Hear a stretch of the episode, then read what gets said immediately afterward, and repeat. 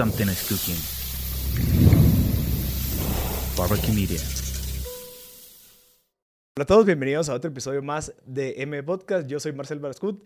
Gracias a todos por estar aquí de nuevo en un episodio más de M Podcast. El día de hoy estamos celebrando un nuevo episodio de la mano con Meg, eh, Mujeres Emprendiendo en Guatemala. El día de hoy tenemos a Sofía Saror, es la fundadora y la directora actual de Popsis que ahorita nos va a contar un poquito qué es. Además de producir y distribuir, pues ya están empezando a entrar en otras ramas del negocio de la, de la comercialización. Pero Sofía, bienvenida, gracias por estar aquí. Muchísimas gracias, Marcel, gracias a ustedes por la invitación. Que alegre, que alegre lo que han logrado en tan poco tiempo, creo que dos años y un par de meses eh, han, han, posicionado Popsis, que, que para la gente que no sabe qué es Popsis, y espero que sí sepan, es delicioso, son unas bolsitas o snacks de, de poporopo a punto de explotar. Cabal. O sea, eso, eso delicioso que todos rascamos en las cajas de, de poporopos. Sí, eso fue exactamente lo que tratamos de hacer. O sea, queríamos hacer un producto que no se pudiera replicar en casa, algo que fuera único, ese valor agregado, uh -huh. que no fuera tan fácil solo llegar a hacerlo en la casa. Sí.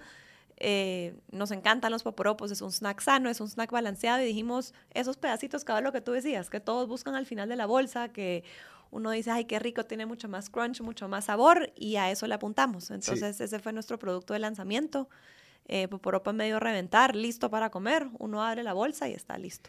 ¿Y, y tú, tú agarraste esa ola de otro país? Porque también, si no estoy mal, aquí en Guate hubo como que un auge de la nada. Todos empezaron a sacar poporopos como poporopos ya listos para comer, no en, a punto de explotar, sino que como que tal vez al mismo tiempo muchos se dieron cuenta que el poporopo era algo que la gente le gustaba como snackear. Sí, mira, la verdad es que la tendencia de poporopo es una tendencia global en las ferias de, de alimentos, en las tendencias de snacks en todo el mundo. El poporopo ha crecido bastante en los últimos años, pero ahí está ese valor agregado que nosotros le queríamos dar. Era algo que no fuera fácil de replicar, ese extra mile de uh -huh. algo original.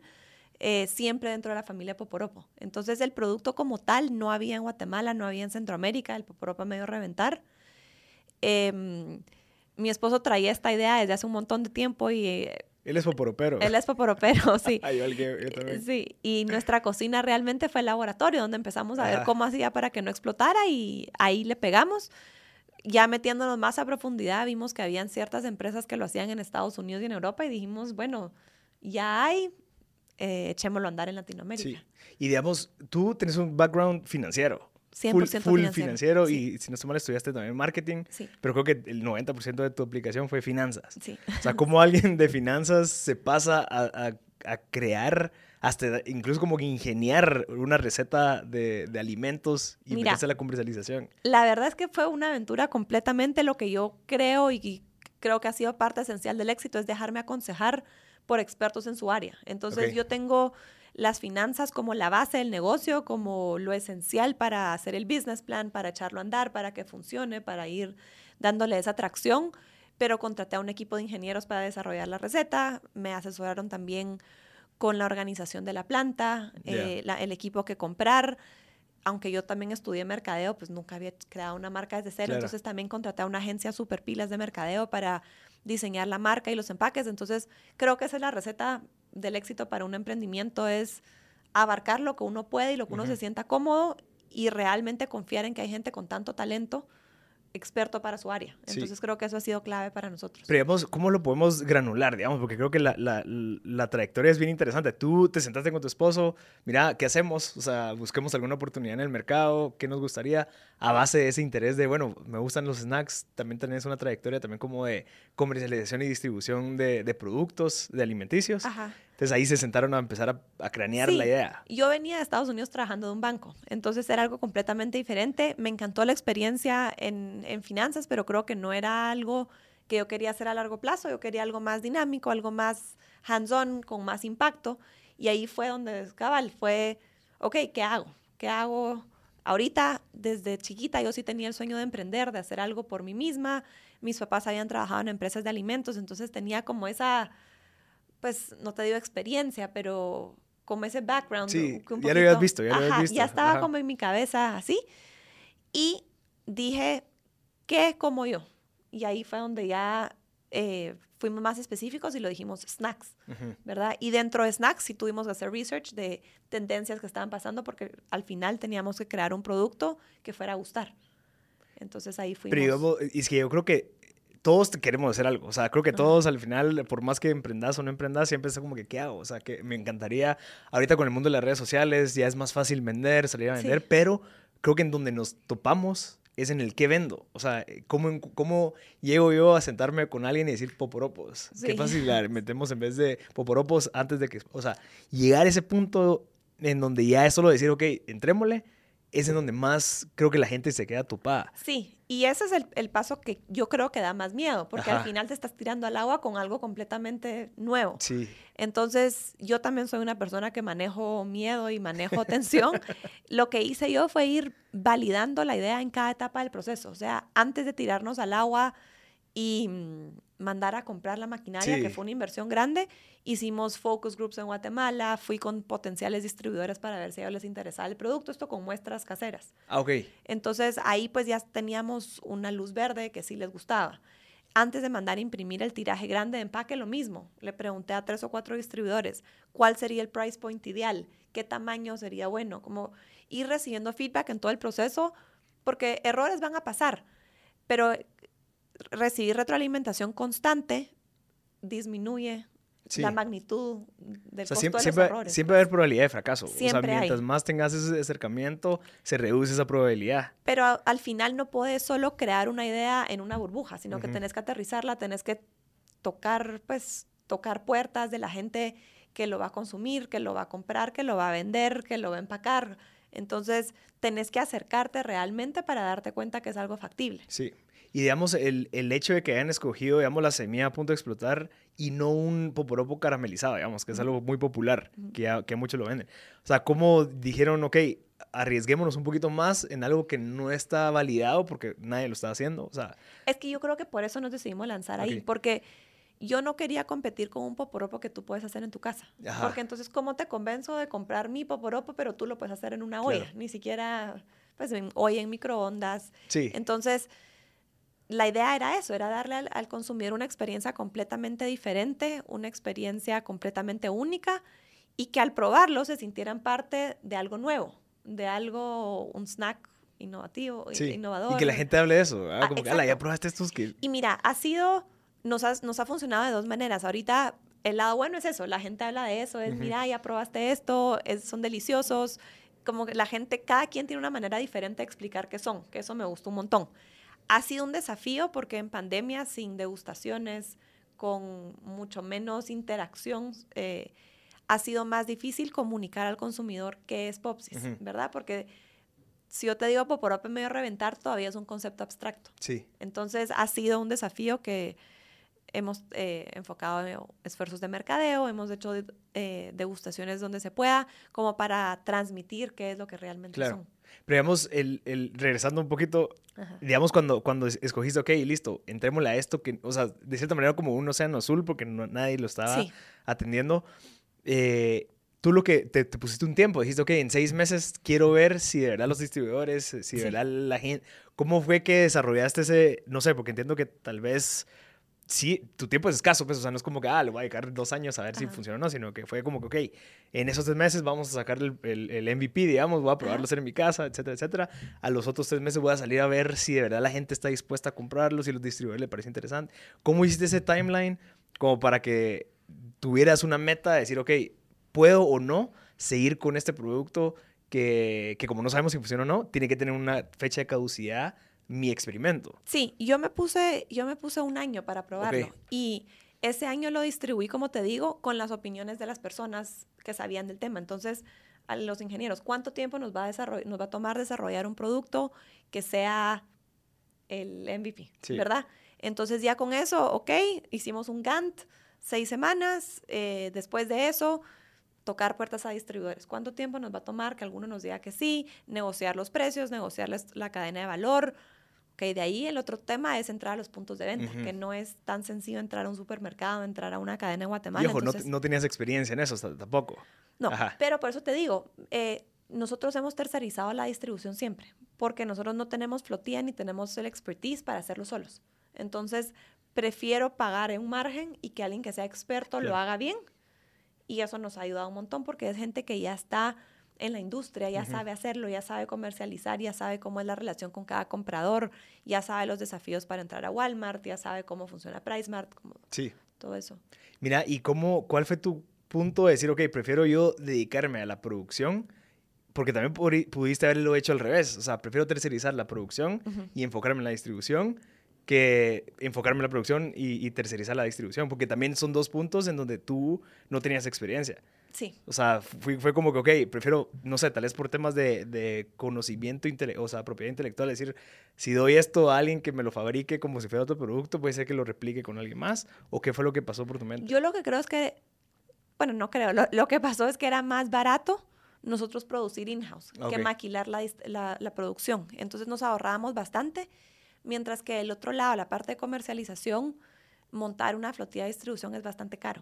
Entonces, como te digo, para un producto nuevo no nos íbamos a lanzar al agua con una inversión muy grande de fuerza de ventas, de flotilla, asegurar todos los lugares los- en los puntos de Sí. venta que estuvieran bien colocados. Entonces dijimos, minimicemos costos en donde podemos y sabemos que lo podemos tercerizar y se va a lograr y mejor nos quedamos con nuestro core, que es nuestra receta, eh, la, la calidad que queremos mantener, esa flexibilidad de poder innovar mucho más rápido, porque tenemos una planta para hacerlo, entonces nos decidimos quedar con ese asset. Qué interesante. Sí. ¿Y cómo fue que, eh, digamos, una vez validaste, digamos, tuviste esas llamadas, todo esto fue a, a puro MVP? O sea, voy a cocinar en mi casa, Sí. hago esas bolsitas, las llevo a probar.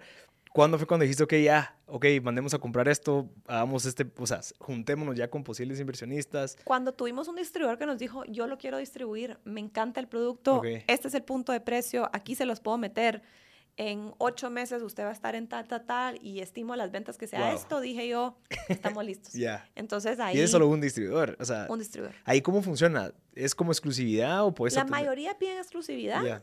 Eh, hay algunos que no piden, depende del tamaño de cada distribución, porque hay fuerzas de distribución que son mucho más pequeñas, entonces ellos reconocen que no pueden pedir exclusividad Claro. si no te pueden llegar a todos lados. Entonces, es depende del tamaño. Ahorita estamos trabajando con un distribuidor exclusivo. Ya. Y, pero digamos, en algún momento es más fácil tener, o sea, es mejor tener varios distribuidores que lleguen a distintos puntos que solamente tener uno. Mientras se pueda segmentar bien y que uno no, no se meta en el territorio del otro, todo está bien. Ya. ¿Verdad? Como por ejemplo tener un distribuidor para el interior. Eso podría ser que es algo que hemos explorado. Ok. mientras que nuestro dis- distribuidor se quedaría en el, en el área metropolitana, acelerar el crecimiento con otro distribuidor del interior. Ok. Y, y es que creo que lo, lo más fascinante para mí es todo ese plan que trabajaron, porque entiendo que, no sé, tal vez nueve meses después empezaron a buscar inversión como para traer las máquinas, empezar a hacer Sí. todo esto. Y, y creo que a veces es al revés. Mucha gente piensa, prefiero salir a vender ahorita para ver si alguien me compra y obtener los insights de una compra como tal y después empezar a ver cómo produzco. Pero en tu caso fue al revés, o sea, prefiero salir a buscar insights sin vender de los jugadores clave, digamos. Yo creo que eso es más por mi temperamento y mi personalidad. O sea, yo necesitaba sentirme segura que lo que yo estuviera haciendo fuera a funcionar y no fuera a decir, ¿cómo no viste? Teniendo acceso a la información, ¿cómo no te diste cuenta que tú hubiera podido mejorar Sí. esto? Entonces, lo hice tal vez un poquito más cauteloso. Ya. Sí, tal vez, tal vez uno de los, de los recursos con los que contabas era tiempo. O sea, era como que, ok, Sí. le puedo llegar un año. Correcto. Ya. Cuando hay veces que gente dice, no, lo quiero sacar en un mes. Y la verdad que yo prefer- preferí tardarme un poquito más y hacerlo bien y que fuera un producto que fuera a gustar y que fuera a pegar, a por hacerlo corriendo, tener que volver a imprimir empaques, Claro. volver a desarrollar la receta. o sea, Sí. como- creo que sale mejor tomar, pues si uno puede tomarse Sí. el tiempo, tomarse el tiempo y aprender un poquito más en el camino. Sí, yo, yo, yo comparto eso y te lo digo por experiencia. Yo era la, la versión que yo te dije, que era como, no, yo quiero salir y probar y, ah, no funcionó, entonces cambiamos. Pero lo que yo he, he visto, según mi experiencia, es, me hubiera gustado tomar más tiempo como para ver realmente hacia dónde ir. Ya sabes, o sea, tomar el tiempo, sí, tal vez uno quiere ya tener eso y ya poder decir, ya lo hice y salir con un producto así como, ah, pero, pero creo que ese año o esos seis meses son clave respetarlos y darles a cada mes un propósito que cumpla ese objetivo al final de ese, de ese- de ese periodo. Porque al final tenés dat- más datos para validar tu idea. Te sentís mucho más cómodo y mucho más seguro de la dirección en la que estás caminando. Sí, y tú que venías de un mundo financiero, asumo que eso es, o Sí. sea, no, no es como que podías salir a probar, Sí. sino que... Yo lo que hice fue mitigar riesgos, pues, o sea, Ajá. mitigué todos los riesgos que pude. em, sí, que financieramente hiciera sentido hacerlo Sí. así. Y digamos, cuando, cuando tú saliste a buscar capital, ¿cómo funcionó? Porque entiendo que lo primero que usas- buscaste fue Friends and Family. Y, y ahí en ese caso, fue- eh, porque después, a- a- se- si no estoy mal, fueron al banco a pedir líneas de Sí. crédito. ¿Cómo manejaste esa estructura de capital con los Friends and Family? O sea, ¿son socios? Eh, ¿Se les devolvió la plata? ¿O cómo hiciste para no diluir tanto las acciones? Mira, primero empezamos con Friends and Family por eso, porque era gente que pues te conoce, sabe que estás trabajando en esta idea, ha sido parte de todo el proceso, entonces pues facilita un poquito y te da más tranquilidad a ti de ya contar con un capital para empezar. Con eso eh, compramos la maquinaria y nos aseguramos operaciones en los primeros meses. De ahí el siguiente paso que hicimos fue conseguir fondos a través de un fondo que se especializa realmente para emprendimientos de alimentos, que hay varios en Guate, hay, y ellos entraron en la estructura de una nota convertible. Ya. Entonces, ahí eh, logramos proteger el valor de los inversionistas Actual, los actual- Friends los- and ajá, Family. los Friends and Family de la, de la ronda 1, asegurando un múltiplo bueno de ventas para poder evaluar la compañía, Ok. ¿verdad? Porque entonces no entraron con una empresa chiquita, el desafío es que la evaluación es lo que cada quien Sí. diga, ¿verdad? No hay tantos números para que tú puedas decir, es esto o esto, o no hay nada, porque tú lo puedes ver de una manera, Claro. yo lo veo de otra. Y eh, los primeros números, los estados financieros y todas esas cosas no, Era- pues, eran no como hablan, supuestos. No hablan por sí solos. Claro. Exacto. Entonces nos aseguramos buenos términos para la conversión eh, y eso le dio seguridad a los inversionistas de la primera ronda. Y ya después de eso, que teníamos una estructura bastante sana, con bastante equity, nos tiramos al agua para pedir financiamiento bancario. Ok. Y digamos, ya tenías ventas en ese momento. Ah, Ya, ya, habían Ya. empezado. O sea, Ya los Friends and Families Friends fueron and Family máquinas. fueron ciegos, o sea, nos, dieron dinero con las validaciones, no ciegos, pero Claro, o sea, con confianza. la información también que tú ya tenías. pues. Exacto. Con todas las validaciones que te he dicho de distribuidores, estudios de mercado, ir a hablar con, incluso fui a hablar con ciertos puntos de venta, como Claro. para ver si les... Y también tu les experiencia como en la parte financiera Exacto. pesa mucho. Sí, y yo creo que les daba cierta tranquilidad que sabía que estaba haciendo con los números, Claro, ¿verdad? Claro. Y teníamos diferentes... Otra cosa que yo hice fue hacer tres escenarios. Hice un Sí. escenario base, hice un escenario bull case, eh, súper optimista de qué hubiera pasado, hice un escenario bear case Sí. de si todo hubiera fallado.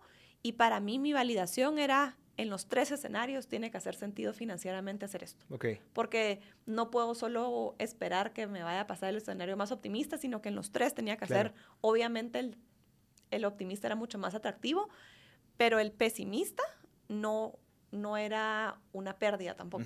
¿Y tú hubieras logrado hacer esos, esas proyecciones o esos escenarios sin información del distribuidor?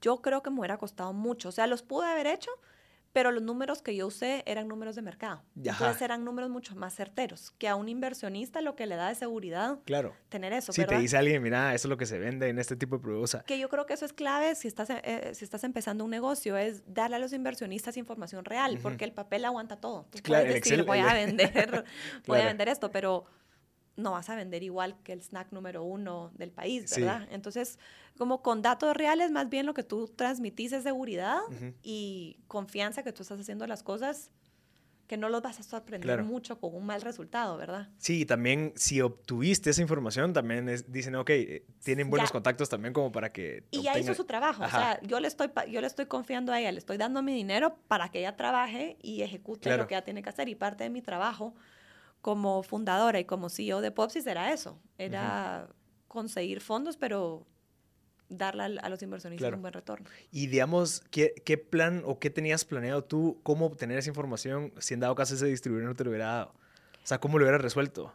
Em, mira, hay estudios que se pueden comprar. Entonces, e- esos estudios los, los puedes comprar. Puedes ir también a las cadenas a que te den más o menos información, o sea, conseguir contactos en puntos de venta con otra gente que ha hecho eh, innovaciones de snacks. También creo Ujú. que es una manera de apoyarse el uno al otro. Y Por ejemplo, si alguien vendría conmigo y me dice, mira, voy a lanzar un producto, pues orientarlo. Yo tengo los números de cuánto se vende de cada cosa en, en la torre, en Walmart, así.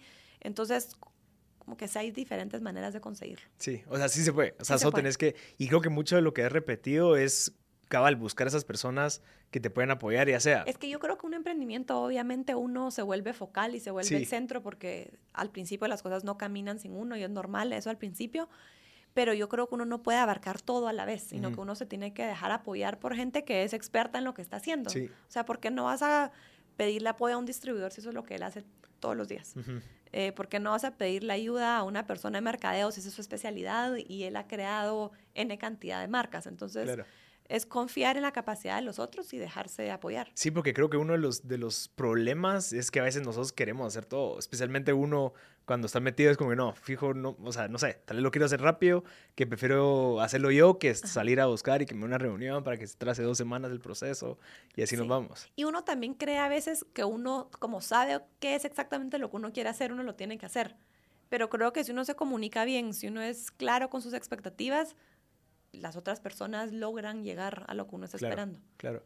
Y digamos ahorita de el brinco de pasar de, de trabajar, digamos, para estas financieras enormes, en donde tal vez tu trabajo era como que, bueno, esto es, Ajá. solo esto es, y de cierta manera como que había esa certeza en el futuro, a pasarte un año entero de incertidumbre de, de ver que, que- que ojalá salga esto, y después saltar a otros dos años ya como la, la, como que la, la capitana del barco. ¿Cómo te ha ido en, ese, en esos brincos de estabilidad, digamos, hasta emocional? Mira, Eh, fue un cambio súper grande. Em, la verdad que el primer año de Popsis fue una aventura, una curva de aprendizaje súper, súper empinada. Eh, tuvo sus cosas súper, súper buenas. Por ejemplo, yo soy dueña de mi tiempo, eh, yo organizo las cosas a mi manera, mis ideas las puedo hacer realidad, que a veces en, en empresas grandes uno está un poquito más eh, restringida, pues, Sí, ¿verdad? Eh, en la industria en la que yo estaba antes, pues, Menos. ¿verdad? Entonces, difícil. Con todos estos beneficios vienen retos. Tú sos dueño de tu tiempo, pero si te toca trabajar un fin de semana o no puedes dormir porque Claro. tenés algo pendiente, te toca también. Entonces, sí fue, sí fue un cambio bien grande. Eh, ya una vez la empresa se empezó a estabilizar, ya como volví un poquito más a, a estabilidad, un poquito más saber qué esperar. Siempre me ha tocado ponerme un montón de sombreros, o sea, a veces, o sea, contrato a gente que es experta en el área, pero hay días que toca ser la mercadóloga, hay otros Claro. días que toca ser la ingeniera, otros días que toca ser eh, la contadora, Sí, o sea, de que también, lo que toque y tenés que estar abierto a eso, o sea, que cada, vez, cada día te puede tocar algo diferente. Es muy raro que un día sea igual que el otro, Ujú. entonces estar pues con la mente abierta y consciente que así va a ser. Sí, y digamos, cuando, cuando haces esos cambios de sombrero, no necesariamente te metes a hacer el trabajo de un contador, sino que te sentás a la par de un contador como para, bueno, trabajemos en esto. Yo he tenido eso, como que esa política propia es, no me meto a hacer cosas que no soy experta. Ujú. Por ejemplo, yo no me voy a meter a tomar una decisión de ingeniería porque yo no soy ingeniera. Claro. Entonces no me siento cómoda haciéndolo. Yo puedo tener una idea de qué se puede hacer, pero siempre, siempre la consulto antes. Claro, pero sí tienes que saber al menos como Sí. que a grandes rasgos más o Ah, menos qué es lo que funciona, ¿verdad? Sí, sí, sí. Porque entiendo que ahorita más que todo te tocó aprender de temas de procesos, Y he aprendido un de, montón. de maquinarias o sea, y cosas demás. que nunca hubiera creído que sé. Ajá. O sea, de la producción me defiendo. Y hasta eso creo que igual. es una de las características, que es, bueno, toca aprender, o sea, Toca. remangarse las mangas y bueno, todo lo que yo sabía funciona, pero tengo que aprender más y saber Sí. qué es lo que tengo que saber como para que Sí, sí, todo esto funcione. Totalmente. Y ahorita, digamos, tu meta siempre fue como tener ese- esa libertad financiera y, Sí. perdón, y de tiempo también. Sí. Lo has logrado a pesar de que, Sí, sí lo o sea, al final eh, siento que eh, el trabajo de un CEO no es solamente, o sea, voy a manejar mi tiempo, pero al final hay demasiadas cosas que hacer. Sí, es súper demandante. ¿Y cómo lo has logrado? Mira, yo creo que igual es un proceso de aprendizaje. Uno aprende a utilizar su tiempo mucho más eficientemente, entiende qué es importante y qué no es tan importante, entonces a priorizar el 80-20, qué es lo que realmente va a mover la aguja, qué es lo que realmente va a hacer una diferencia. Entonces, así he aprendido un montón.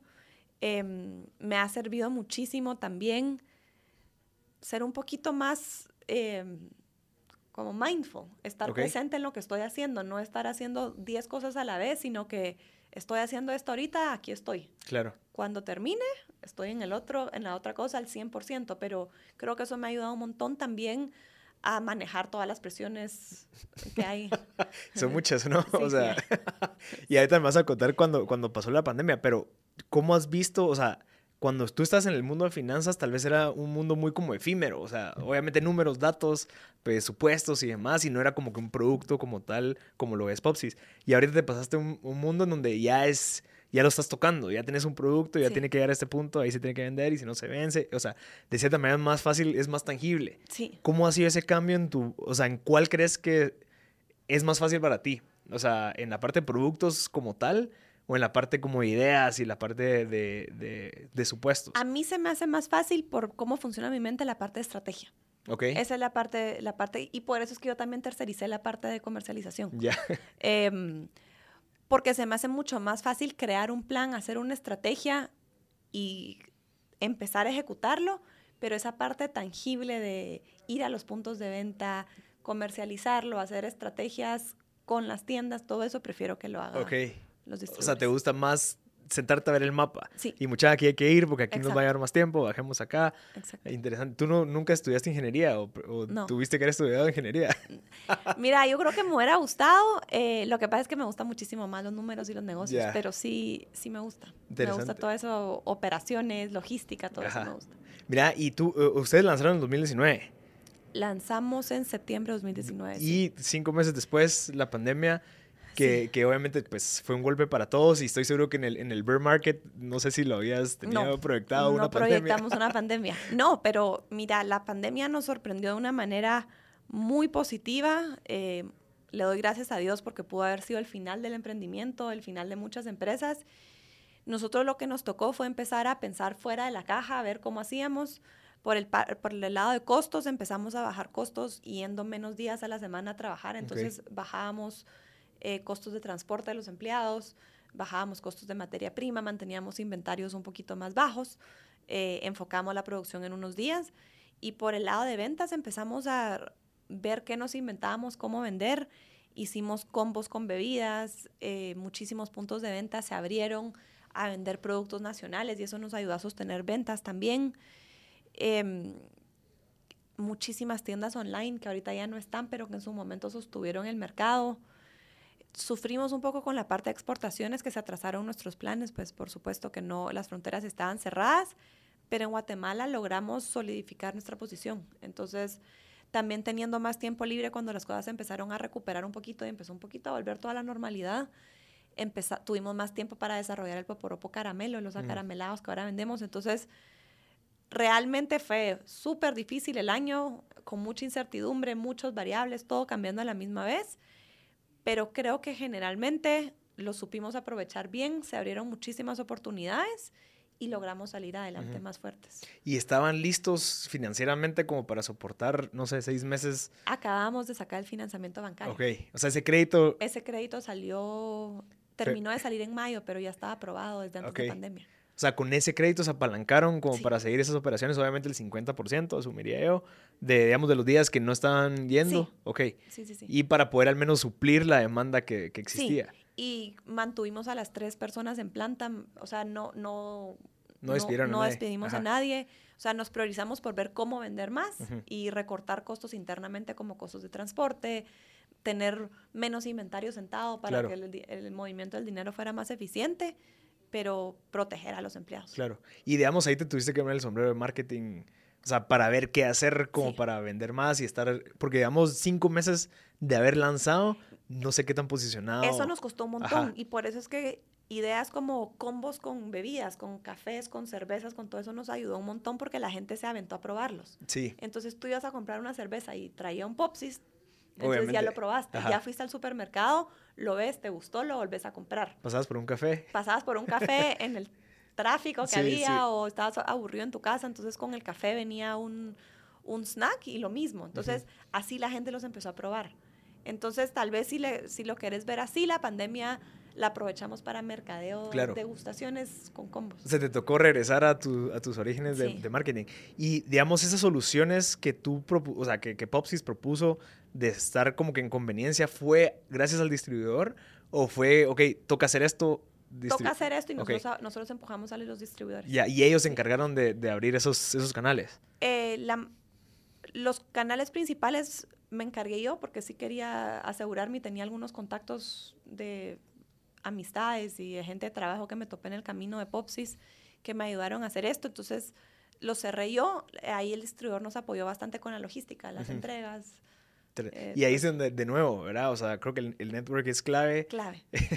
y a veces uno tiene suerte de tener ciertos contactos, pero digamos, en algunos casos en donde no tenías esos contactos, ¿cómo hacías ese approach para vender algo que ellos no sabían que, que existía, digamos? Algunos no sabían. Cinco meses no creo que sea tan fácil ya tenerlo en la mente a alguien. Mira, yo perseverancia, o sea, mandaba muestras, llamaba, volvía a llamar, mandaba más muestras, eh, darle seguimiento y al final yo creo que la pandemia sí le abrió un poquito la mente a las personas a probar cosas nuevas, a, hacer algo diferente, no, no lo mismo de siempre, sino, ¿verdad? Como abrir la mente. Entonces, con perseverancia y así, tuvimos mucha suerte también que a la gente sí le gusta el producto cuando lo prueba. Entonces, al menos nos dan ese chance de probar. Claro. ¿Verdad? No era un no, sino que era, si quieren, hagamos un periodo de prueba y a ver cómo nos va. Claro. Ellos que pierden ahí, nada. Nada. Pues tal vez el Cualquier espacio. cosa nosotros recogíamos claro, el producto. Claro, claro. Pero entonces sí hubo tracción y el producto se vendió, entonces dio esa...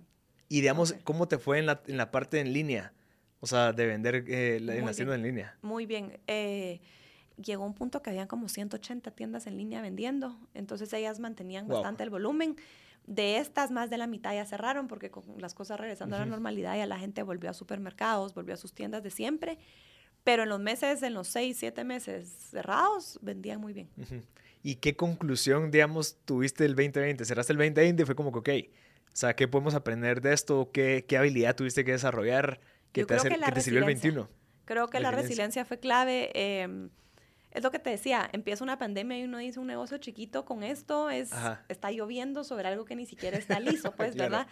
Entonces, pero no, nos pusimos los sombreros eh, que tocaban, cada día traía algo nuevo, ver el silver lining de todo, ver las pequeñas oportunidades que podía haber dentro de todo, entonces, y a no darnos por vencido. Entonces creo que eso nos ayudó como, como empresa, como esencia, a desarrollar esa resiliencia y a decir, podemos sobrepasar la pandemia. Y lo pasaron. Podemos seguir adelante, pues, ¿verdad? Entonces, eh, creo que ese fue el mensaje principal. Y, y, digamos, creo que mucho de lo que ha pasado ahorita con Popsis, digamos, de la fábrica, que ya abriste puertas a otras empresas a que hagan su producción contigo, ¿crees que también viene de esa certeza financiera que tú tenés y esos procesos que tienen internos, que es como que, ok, sí, podemos o sea, darte esa seguridad a ti, cliente nuevo, de producirte tus cosas Sí, porque o sea, lo tenés también hecho. Ya tenemos los productos, o sea, la calidad ya la tenemos súper bien, ya tenemos las consistencias, ya tenemos recetas, eh, ya sabemos cuánto de cada máquina estamos utilizando en capacidad. Entonces,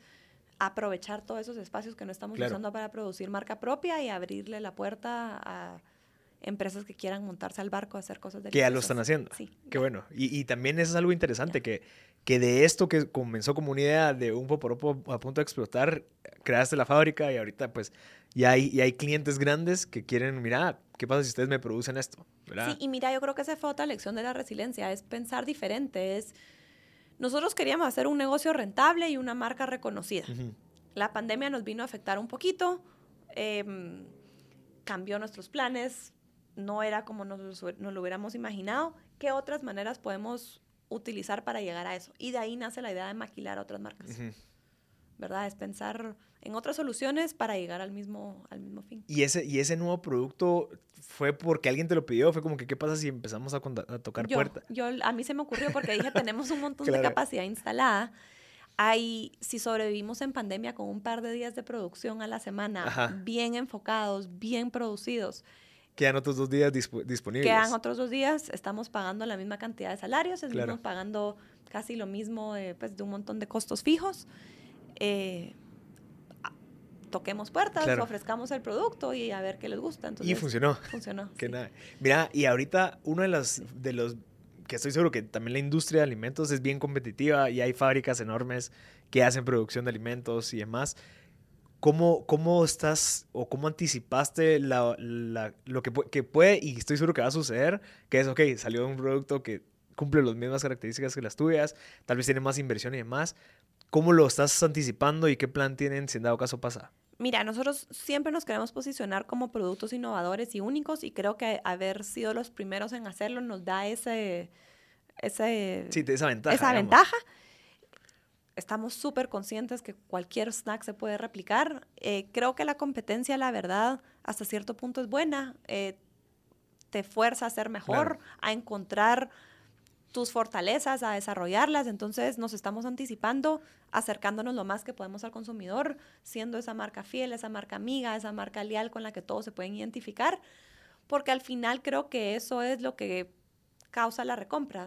cuando ya está la, calidad, ya está el sabor, todo eso gusta, termina siendo la marca. Entonces es que la marca esté cerca del consumidor y que sea una marca que el consumidor quiera. Claro. Y digamos, eso asumo que es mucho trabajo de marketing, redes sociales y demás, que, que lo, lo, tenés tercerizado, si no estoy mal. También tercerizado. ¿Y cómo te ha ido con eso? O sea, ¿sí están, o qué, qué, qué insight le dijiste a la agencia? Decir, mira, vamos a lograr esto, ¿a qué, qué camino están agarrando como para lograr ese objetivo? Decir, bueno, cuando salga Tapsis o algo así, que, que, sea similar, ¿por qué van a escoger Popsis? Lo que nosotros queremos hacer es que Popsis sea el snack go-to para el antojo. Entonces, que tú tengas un antojo y tú digas, me como unos Popsis. Voy en el tráfico, me como unos Popsis. Voy a ir a ver a mis amigos y llevo Popsis. Eso que sea top of mind. Entonces, ¿cómo hacer eso? Eh, y ahí es donde entra la magia del, del, mercadeo, es volverla una marca amiga, volverla una marca que sea igual a ti, que esté a tu nivel, que sea cerca tuyo. Entonces, todo nuestro enfoque en redes sociales y en el mercadeo que hemos hecho es eso, es esa calidez de marca, ese acercamiento, esa que te puedes relacionar, que no sea una marca lejana, fría y distante, sino que sea algo como tú. Ok. Eh, asumo que entonces ya tenés bien definido un mercado. Sí. Ok, ¿y qué va a pasar y cómo vas a atender, digamos, el otro mercado? Que, que, o sea, si quieres crecer en el mundo del, ¿cómo, ¿cómo vas a tener otro mercado? Ahorita tenemos un mercado bien, como bien definido, bien identificado. Eh, nuestros planes son crecer ese mercado, salirnos un poquito del canasto en el que estamos eh, a una base de clientes mucho más grande. Eh, lo que pensamos hacer con eso es diversificar empaques, cambiar gramajes, cambiar un poquito la imagen, porque al final cada mercado eh, sí, se siente, se siente cerca de cierta manera. Interesante. Y eso, eso va a ser otro reto. Otro reto. Porque uno de los retos que tú tenés ahorita es ir a México. México lo vemos como mediano plazo. Ah, ahorita nos estamos enfocando en El Salvador, Costa Rica y Panamá. Ya. ¿Y cómo van con ese proceso? ¿O ya están...? Ahorita estamos, estamos verdes, estamos empezando a ver. ¿Y, estás haciendo el mismo proceso que hiciste aquí de tocar puertas con distribuidores, ver qué es lo que están buscando, si se vende o no? ¿Lo mismo? como encontrar aliados estratégicos. Claro, que creo que esa es como la idea más lógica, interesante. Sí, replicar esto. Exacto, claro, sí. Interesante. Nos funcionó acá, entonces la queremos replicar. ¿Y cómo te ha ido con, con tu hija? O sea, si no estoy mal, tenés una hija. ¿Cómo, has sido, ¿Cómo has hecho tu, tu manejo de tiempo? O sea, obviamente la, la, las prioridades y más, pero cómo has distribuido, ok, ser CEO, pero también tengo que tener el tiempo en familia y demás. Sí, mira, para mí pasar tiempo en familia es mi prioridad. Eh, lo que te decía antes, uno aprende muchísimo a manejar su tiempo. Entonces, el tiempo que ella está en el colegito, que ella antes dormía sus siestas, yo lo aprovecho para trabajar al máximo. Me apoyo de mi familia para que también me ayude un poquito a verla. Yo trabajo el tiempo que pueda, pero es a trabajar lo más eficiente que puedo. Eh, también he aprendido a separar lo que es casa de trabajo, dejar los problemas, obstáculos del trabajo afuera, no dejar que interfieran en la cena, que interfieran en momentos de familia, y creo que eso ha sido claro. Y digamos, cuando tú, o sea, crees que también ese, ese hecho que es similar a lo que pasó en pandemia, que es como que, ok, vamos a reducir el tiempo de producción, te hace ser más eficiente en esos días de producción que todos los días. O sea, yo tengo menos tiempo, yo no trabajo de 8 a 8, no, no tengo un horario definido, sino que yo si tengo algo que hacer, lo hago en el momento que lo tengo que hacer. Si tengo algo que no es urgente para ese mismo instante, lo organizo en mi tiempo que me queda mejor. Para el día siguiente o ya o más tarde ese día. O, sea, sí. es un mito el ocho, trabajar ocho horas. Como mamá, yo creo que es bastante ambicioso. Ajá. Sí. O sea, a lo que voy es de que, y tal vez no sé si se formule bien, pero digamos, es un mito el hecho de que tienes que trabajar de 8 a 5 en, digamos, en Popsis, porque necesitas esas ocho horas. Ese es un mito. Es un mito. Sí. Sí.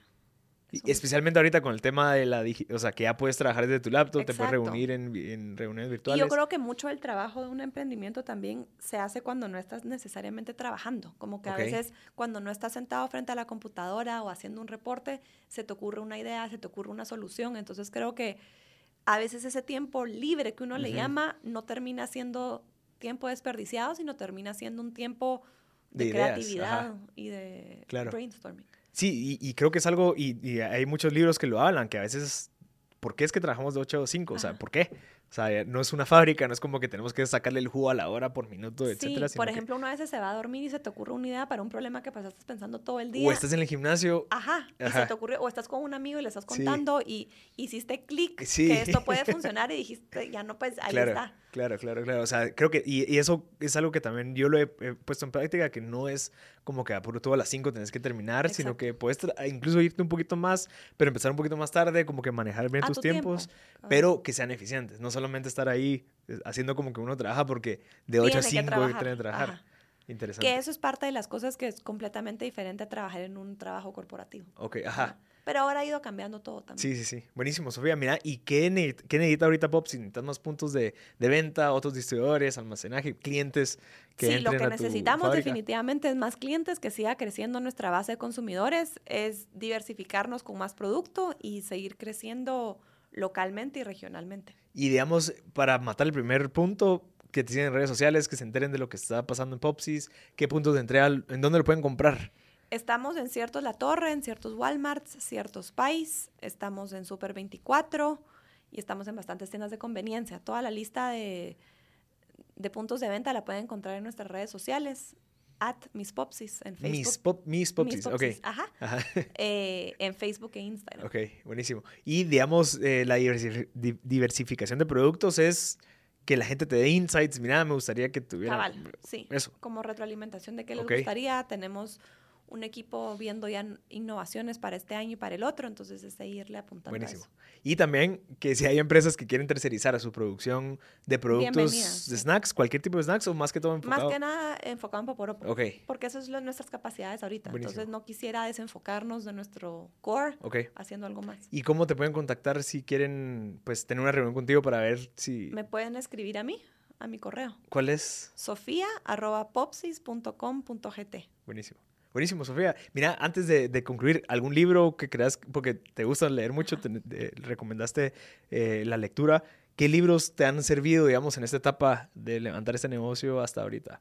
Mira, a mí algo que, un libro que me gustó es Originals de Adam Grant. Mm. Te, empie- te empieza, te enseña, perdón, a pensar diferente, a, a realmente explotar tu potencial que tenés. Nos quedamos con Originals. Va. Listo, entonces, Sofía, gracias de verdad por tu tiempo. Te agradezco bastante por estar acá, compartir, la verdad es que muchos de tus insights de cómo levantar un negocio. Eh, le recuerdo, sofía.popsis.com.gt. Eh, mis popsis los pueden seguir en Instagram y en Facebook para que, que puedan saber más de eso. Gracias por el tiempo. Muchísimas gracias a ti, Marcel. Gracias a todos. Yo soy Marcel Barscut y nos vemos en el otro episodio.